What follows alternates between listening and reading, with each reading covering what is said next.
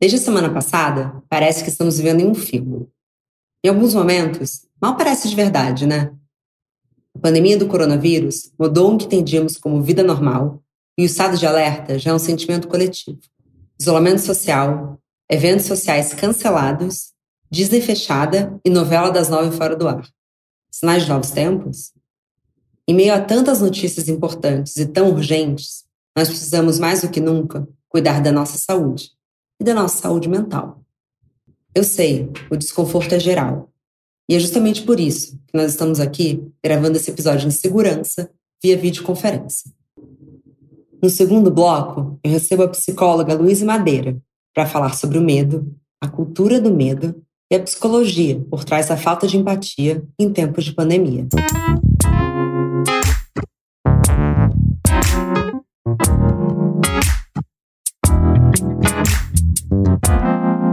Bom dia, óbvios. Oi, Luiz, boa noite. Oi, Marcela, como é que você tá? Tudo bem?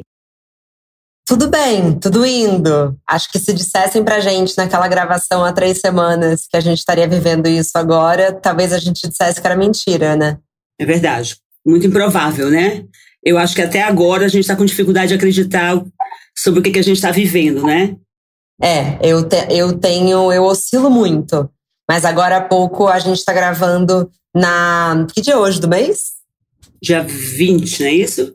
É, então hoje é dia 20, sexta-feira, só para pontuar para as pessoas, caso Sim. na hora que vá ao ar já tenha mudado muita coisa. Eu acabei de ler coisas que já me deram aquela taquicardia. Isso mesmo. E o tema desse bloco, desse programa, é justamente para a gente falar sobre o medo, a cultura do medo e ao mesmo tempo, porque, na minha opinião, a gente está vivendo uma segunda polarização do país. A gente tem pessoas muito, com muito medo, é, e no outro lado, pessoas muito pouco empáticas com a situação. Sim. Então, Luiz, eu queria muito ver a sua visão, porque um dos seus episódios, um dos episódios favoritos meus do New Me é o sobre medo. E você fala em dado momento que Muitas vezes os medos são sobre fantasias na nossa cabeça. Então, você pergunta quantas vezes os medos que você já sentiu realmente aconteceram. Só que agora me parece que a gente nunca esteve tão próximo de medos reais, né? Econômicos, é, da doença. Quando será que a gente vai voltar a se abraçar? Qual é a sua visão do medo nessa situação?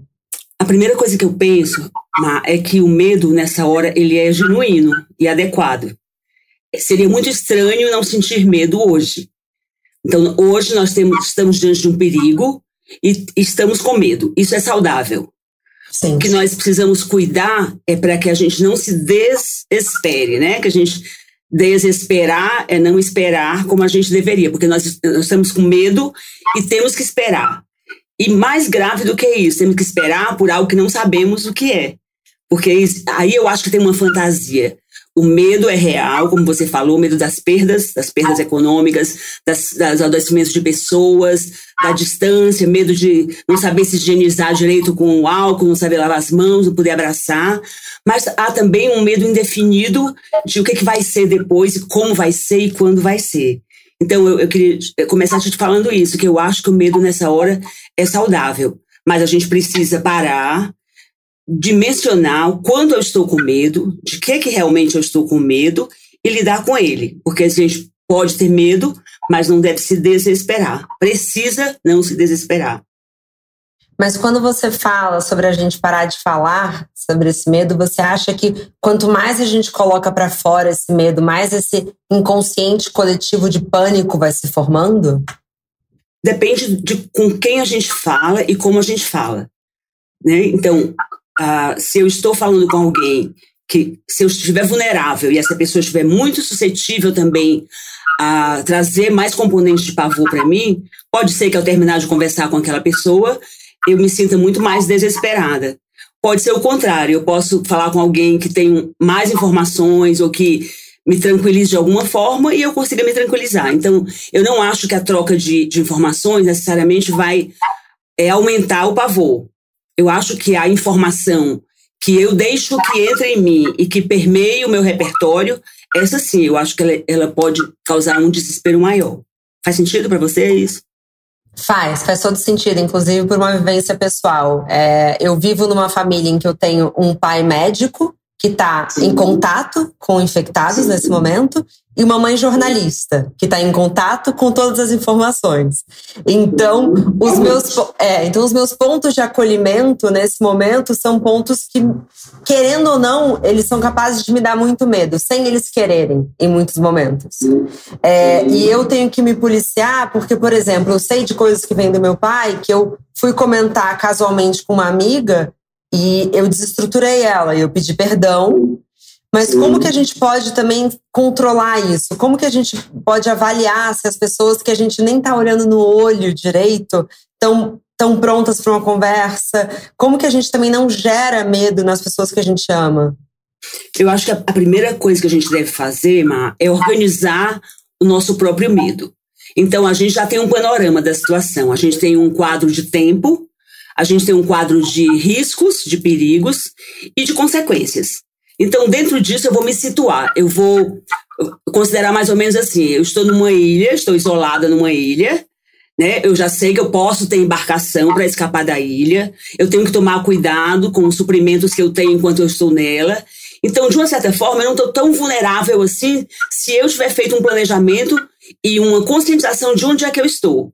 Então, eu estou em um grupo de risco, vou tomar tais e tais precauções, vou fazer o que eu posso fazer não, não vou deixar que a informação me faça tomar decisões é, desconexas, alteradas, que eu faça provisão de alimentação, ou sei lá o que, de remédios estranhos. Então, a, se existe algum controle de medo, né, parece até uma, uma coisa meio estranha esse conceito, é eu parar, dimensionar o medo que eu tenho, entrar em contato com aquilo que realmente é assustador e suportar que agora é um tempo de medo e que nós vamos sobreviver ao medo, inclusive. Eu tenho uma curiosidade que eu queria tirar com você, que é: a gente vive uma cultura do medo, né? Acho que por uhum. conta de uma ansiedade crônica de todo mundo. Você acha que a gente se acostumou tanto a viver medos quase que fantasiosos, que agora que um medo real, um perigo real chegou, a gente não sabe lidar? Pode ser, Mar. Eu acho que é bem, bem poético isso que você está falando. Mas eu não sei se em algum momento da vida a gente sabe lidar com o medo se a gente não parar e não dimensionar o medo. Então, é, dizer que todos os nossos medos, nossas ansiedades são fantasiosas, eu acho complexo. Então, em todo medo tem um componente de realidade, um perigo real e um componente de fantasia. Então, agora existe um perigo real, mas é cheio de fantasias. É, né, né? Quanto tempo vai durar? Será que eu vou sobreviver? Será que eu vou adoecer também? Será que essa, essa sensação ruim que eu estou de mal-estar já é o vírus está no meu organismo? Então, eu posso ir criando né, muito, muitos mitos em redor de uma realidade e por isso não, não, não saber lidar tanto. Mas eu não acho que a gente ficou incapaz de lidar com isso porque a gente lidou com ansiedade demais. Eu acho que agora o perigo é muito real e nós não temos registro desse medo, desse perigo.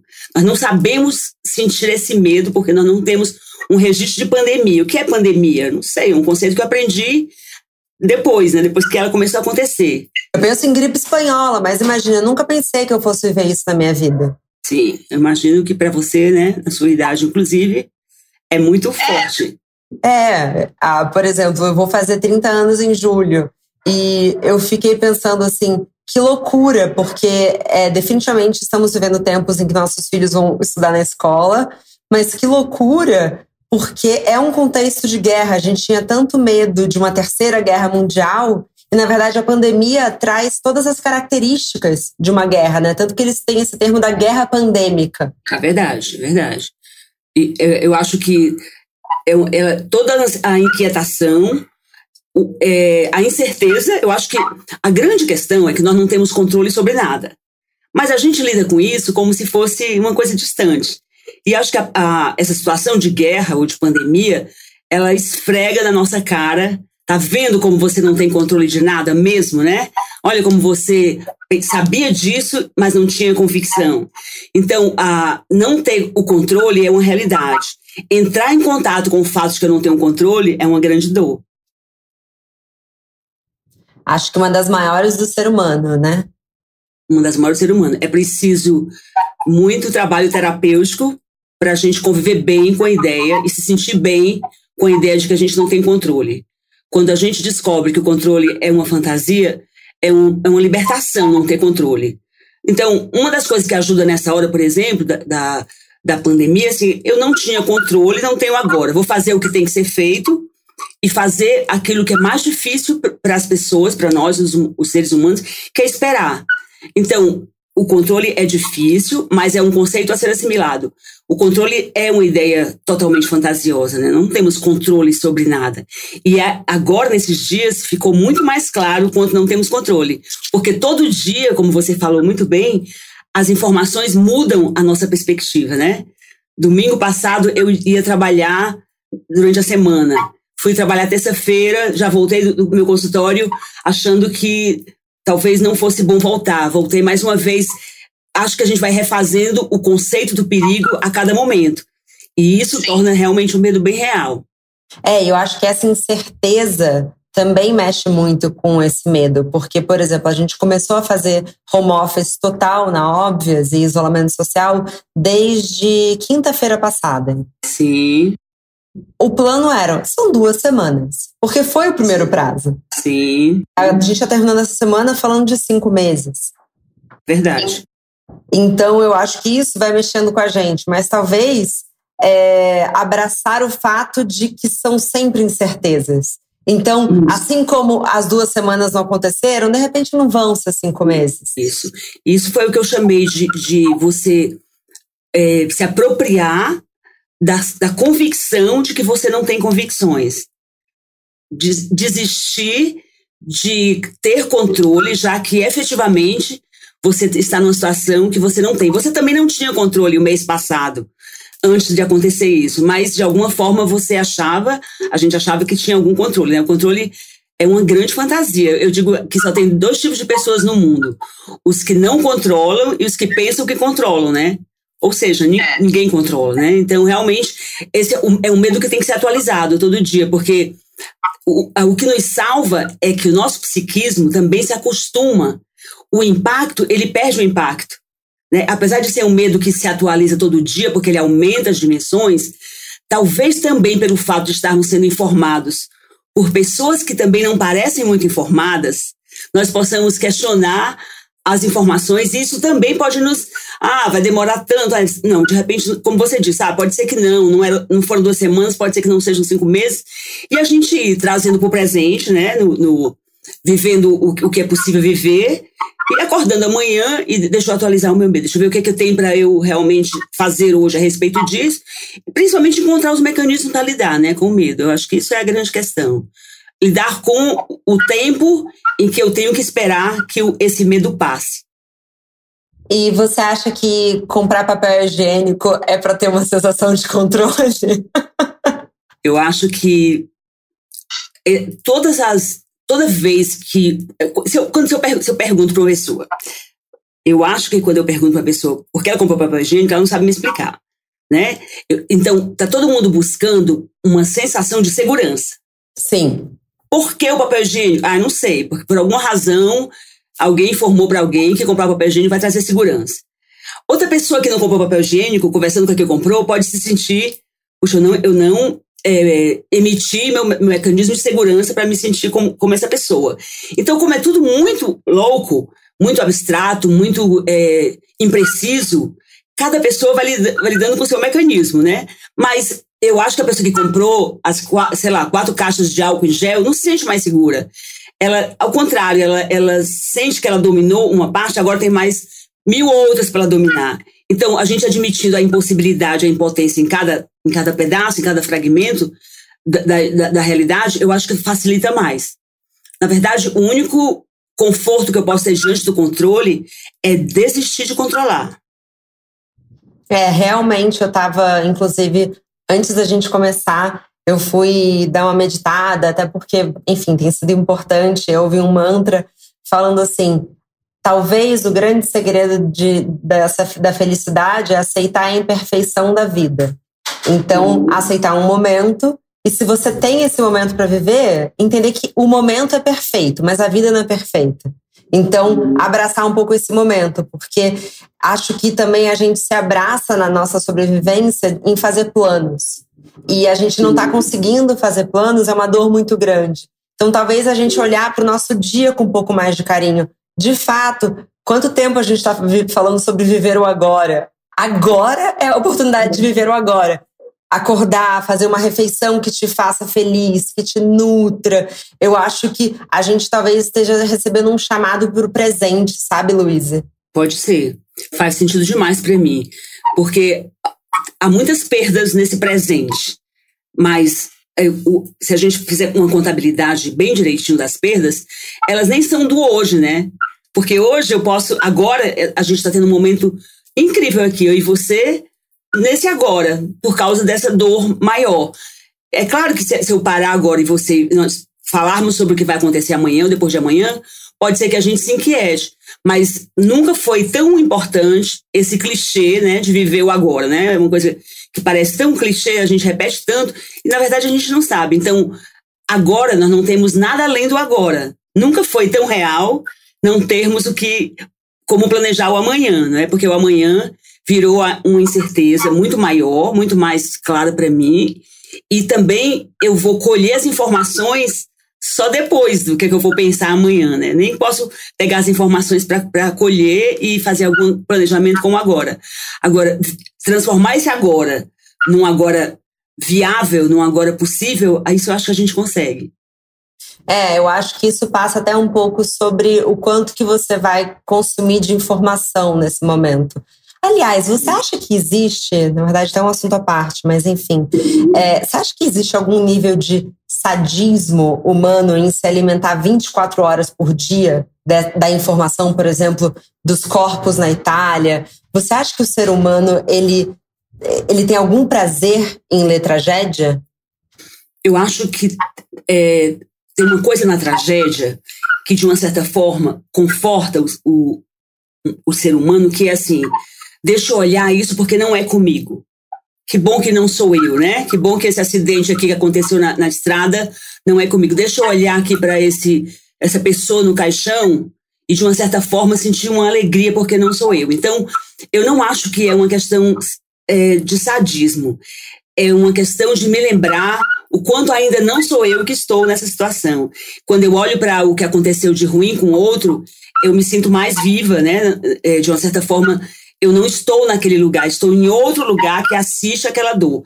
Eu acho que agora hoje a gente tem um consumo de informação porque a nossa cultura de viver grudado na tela, né? A única, o que, que te, as telas têm para nos oferecer? Não, informação. Se a gente não tiver critérios de todas as qualidades. Então, você faz parte de uma rede social como o Twitter, por exemplo, uma rede social que eu gosto. É impossível eu entrar no Twitter, e eu gosto de entrar, e não ter uma informação de que, né, que as mortes foram essas, e não ver um gráfico, e não comparar em que dia nós estamos da, da pandemia no Brasil, quantas pessoas já tinham morrido na Itália nesse dia.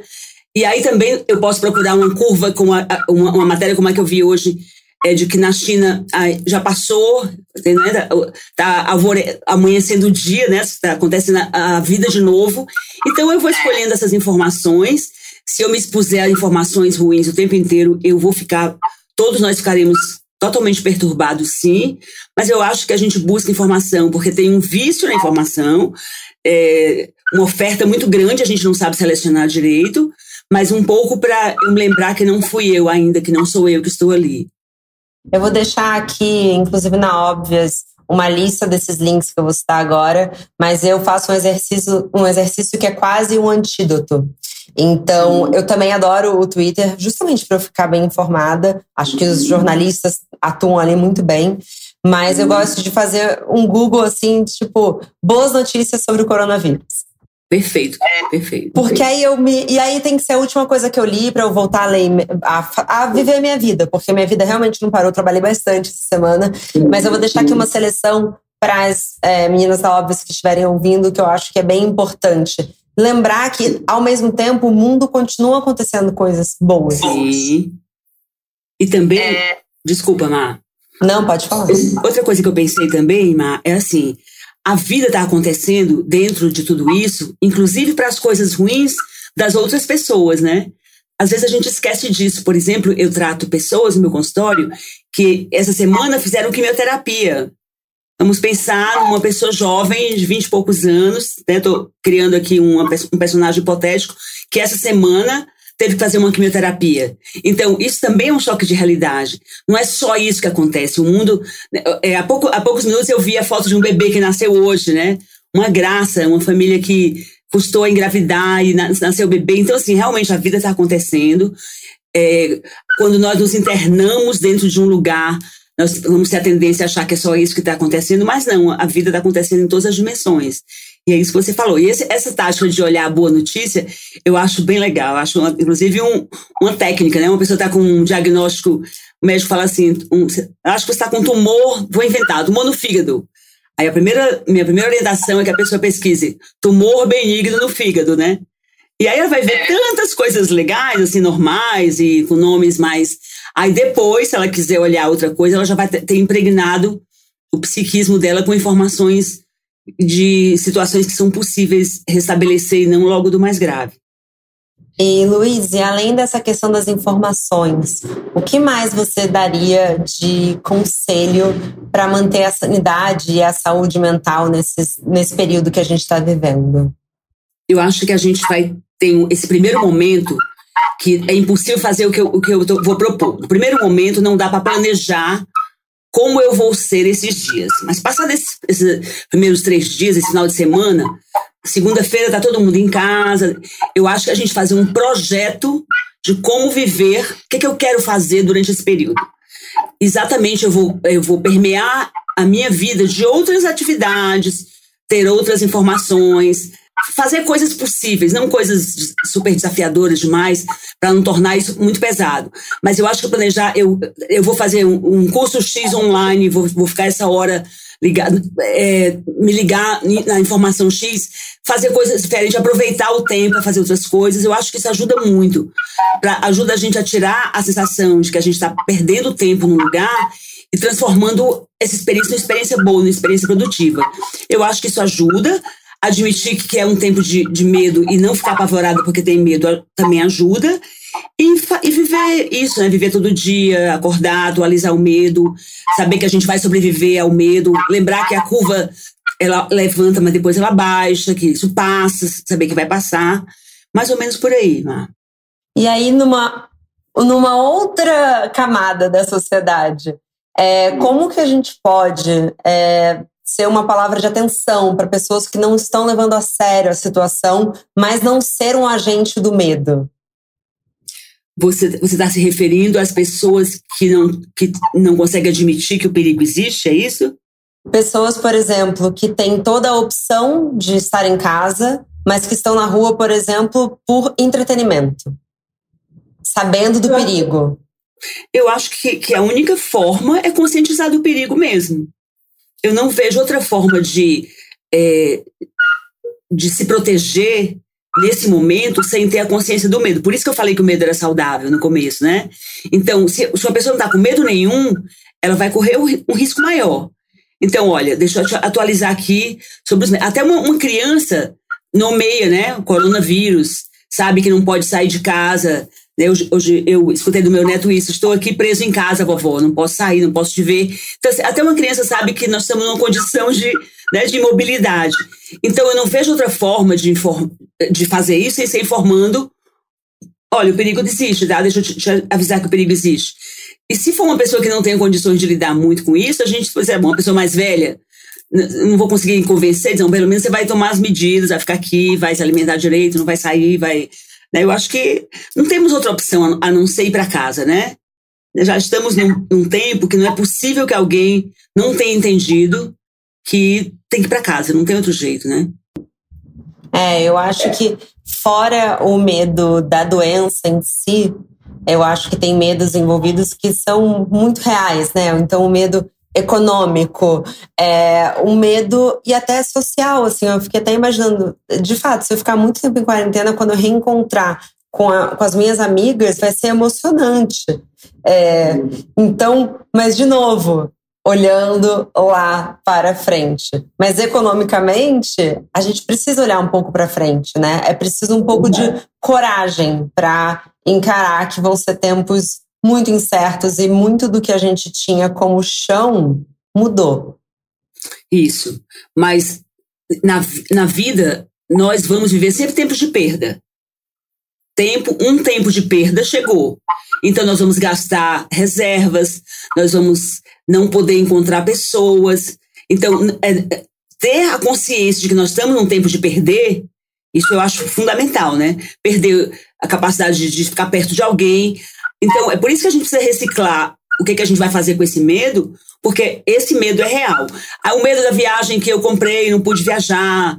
Tem tantas coisas, medo de. Eu escuto bastante o medo de perder os seus velhos, né? Eu acho que essa repetição, toda pessoa que morre é uma pessoa mais velha, então eu, eu vejo que de repente se instalou um medo muito grande de perder os nossos, né? O, o meu grupo, né? Já estou no grupo de risco, então assim. Então a gente tem que lidar com isso, lidar com esses, é, esse cotidiano e os medos eles são muito abstratos mesmo, tem vários medos envolvidos, né? medo de, de não conseguir, medo de medo de, de perder, né? Todos, em todos esses medos está envolvido um conceito de uma perda. Olha, o tempo da perda chegou, tá? Ok, vamos, vamos trabalhar com isso, vamos lidar com isso. Perda, perda mesmo. Eu tinha e não tenho mais. Eu guardei e agora eu vou gastar porque eu não vou ganhar. Ou não ganhei e agora eu vou usar outra coisa. Então, eu acho que admitir que é um tempo de perda pode transformar essa experiência numa experiência riquíssima. E ao sair dela, nós sairemos sobrevividos os que saíram sobrevividos, eu espero que saiamos muito sobrevividos, muito mais ricos com isso, né? Mas eu não gostaria de ter que ter vivido essa dor todinha. Mas a única coisa que a gente pode fazer com isso é ter esperança, não desesperar. Eu acho que isso é uma, é uma coisa importante, assim. Toda vez que a gente perder a capacidade de, de esperar, de não esperar mais, a gente, não, peraí, eu não quero me desesperar. Eu vou olhar para a curvinha lá do gráfico saber que um dia seja mais alta, seja mais baixa, um dia ela volta para o zero de novo nesse aspecto, né? E aí a gente vai viver as perdas normais do dia a dia, né? Lindo, Luiz. É como se a gente estivesse vivendo um luto pelo, por aquilo que a gente achou que ia viver não vai viver mais. É, é isso mesmo. É, um, é o luto. De, de, de, hoje é o agora. Não, o agora é o amanhã do ontem que eu não planejei que fosse assim, né?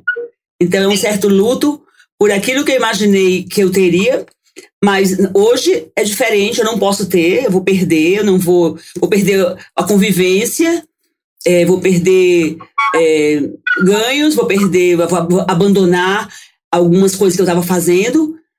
Então eu vou ter um luto por isso. Mas olhar para isso como uma coisa momentânea, passageira, de novo, ter esperança de que isso passe. Ter esperança parece tão vago, né? Mas não é. Ter esperança é conseguir esperar, né? Conseguir esperar. O, o esperar é, é, uma coisa difícil para essa geração. Nós que estamos vivos nessa geração, nós não sabemos só esperar. Hoje eu pensei uma coisa muito interessante. Se caísse a internet no Brasil, né? Já pensou? Isso sim seria uma coisa louca, né? Porque nós ainda estamos em casa, em família, assim, a, cada grupo familiar, mas ainda conseguimos algum tipo de comunicação. Estou aqui fazendo né, uma, um programa com você. Então, ainda temos vários mecanismos de, de, proximidade. Podemos ver as pessoas nos vídeos e tudo mais. Então, ainda tem muita coisa funcionando e ainda é possível fazer muita coisa, mesmo diante dessas perdas. Mas não podemos negar. Chegamos num tempo de perda, sim. E dá para sobreviver se nós soubermos admitir que há o tempo de perda e que esse tempo de perda chegou um pouco para nós. Numa, numa dimensão bem dolorosa, porque a gente olha. Uma coisa que me pega muito, muito é imaginar as pessoas que não, não poderão nem fazer uma quarentena, não, não poderão nem parar, não poderão nem comer direito. Isso talvez seja a coisa mais assoladora nessa hora. E pensar né, a quantidade de pessoas. Hoje eu vi a, a estatística, a quantidade de pessoas que está morrendo na Itália, né? Menos de três minutos entre se a gente pudesse colocar num dia. Então isso é, é triste, né? É muito é muito melancólico, é muito doloroso. Então, tá, é isso, mas vamos lá, a vida vai ter que continuar e, e a, a, cada pessoa vai encontrar um mecanismo de, de responder isso, não tem muita resposta, mas a gente precisa prosseguir e não desesperar. Parece meio clichê, mas eu acho que não é, eu acho que é uma construção. Eu acho que esperança é uma palavra que se esvaziou de significado, mas você acabou de enchê-la de significado para mim. Então, obrigada. Que bom. Eu acho que esperança, água, coisa que a gente precisa nesse período. E eu também, é, eu me sinto muito mal por quem não tem opção. Eu, inclusive, é, enfim, eu, não, eu, eu ia dar um exemplo que eu não quero dar. Porque eu tá. acho que as informações estão aí, as tragédias estão aí.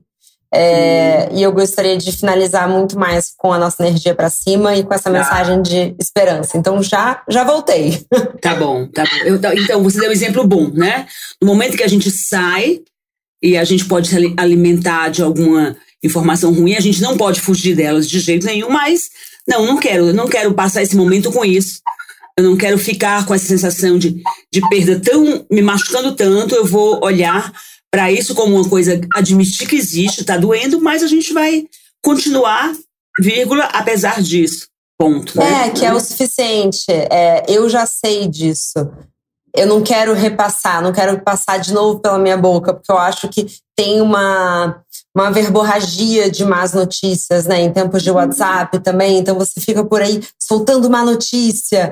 É, e tomar muito cuidado, porque você não sabe em que momento a outra pessoa está vivendo, como aquilo vai tocar ela, se ela tem uma pessoa de grupo de risco em casa. É, eu sou casada com uma pessoa que é de muito grupo de risco, é asmático, teve pneumonia recentemente. Então, assim, existe um medo ainda mais real. Então, muitas vezes eu tento fazer esse equilíbrio. E eu acho que é sobre equilíbrio. Mas o que eu mais gosto de pensar, e é um pensamento budista, apesar de eu não ser budista, é que na uhum. verdade é essa impermanência das coisas. Sempre foi impermanente. A gente só está consciente agora, né, Lu? Exatamente. Sempre foi impermanente, nunca foi controlável, né?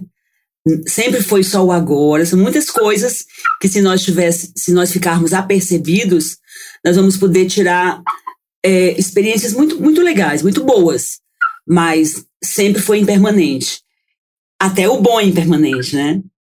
Isso é que é duro, né? Até o bom é impermanente. Mas a vida, nessa sucessão de experiências, a gente também amadurece, cresce, aprende. Você vai ser uma adulta muito melhor por causa dessa experiência, né? Eu acho que você vai ter muito, muitos mecanismos, a sua geração ter passado por isso, mas é, eu acho que dá pra gente ficar assim com a, com a palavra, um conceito de esperança, um conceito bem, bem maduro de ter, esperar que o amanhã, no amanhã, quando tudo passar, a gente tenha sobrevivido direitinho a tudo isso.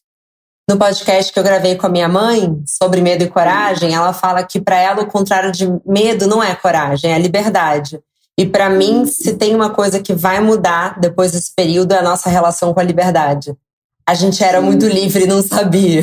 É mesmo, é mesmo. O, que, é, o a única coisa, Má, é que às vezes a gente sai. Isso a gente precisa ter cuidado, né? A gente sai tão bem e depois a gente volta, né? Quantas coisas a gente tá aprendendo agora? Uma coisa que eu, que eu penso é: eu quero que fique aprendido de verdade, né? Tomara que isso não se, sejam, sejam essas lições perenes que nos modifiquem de verdade, que nos façam melhores mesmo, que, que até mesmo higiene, né? Que a gente consiga ser, consigamos ser pessoas que, que sabem lavar melhor as mãos para evitar que, que a gente né, não fique con se contagiando com as coisas. Algumas coisas que, boas que elas fiquem, né, não obsessivas, nem, mas que fiquem, que a gente depois não volte a dar valor a, a aquilo que, que a gente aprendeu agora, que, que, que realmente não era tão importante. Uma etiqueta sanitária, no mínimo, fica, né? no mínimo. Ou obsessão por mãos limpas. Ou vício em álcool em gel, né? Eu, eu, descobri que álcool em gel vicia, né? Coloquei álcool em gel no Gel Anônimos. Eu não sei, não consegui comprar até agora álcool em gel. Consegui, consegui. Aí coloquei no meu consultório, acho interessante. O ritual, parece que na hora a pessoa sente mais segura, né? Até quando ele nem é, nem é tão necessário, porque o álcool em gel é quando não tem água, né? Mas é interessante. Até isso, né, vira um. Opa, eu já estou. Diminuiu a minha sensação porque eu passei o álcool, né? Mas eu acho que a gente vai processar tudo isso. Tem, como você começou dizendo, tem muita coisa para acontecer ainda, né? Que ainda vai, quando esse programa for ao ar, talvez alguma coisa que a gente falou hoje até já tenha mudado, não faça mais tanto sentido, porque uma das coisas mais difíceis dessa pandemia para mim é a rapidez com que as, as informações e as sensações ficam obsoletas.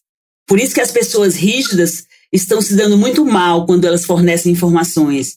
Porque a gente tem que estar tá tendo que ser o que a gente tem que ser na vida, flexível, né? Aberto para mudar o que eu penso sobre isso amanhã, daqui a meia hora, daqui a pouco. E acreditar no meu poder de, de flexibilização de sentimentos, de sensações, para encontrar o melhor jeito de viver o próximo momento quando ele chegar. Quando o próximo momento virar o agora, o agora vai ser diferente desse agora, porque já terão acontecido coisas que terão afetado a nossa forma de enxergar o mundo. E eu acho que fica também uma empatia coletiva, né?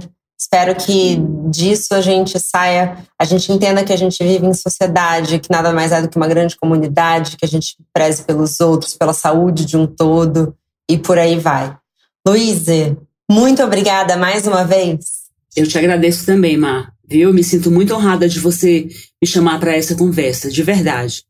Eu fico honrada de você aceitar. É sempre um prazer. E quem sabe a gente não faz um desses casualmente nessa quarentena. É mesmo, quem sabe? Um beijo, viu, querida? Muito beijo, obrigada. Boa noite. Tá? Tchau. Se cuida.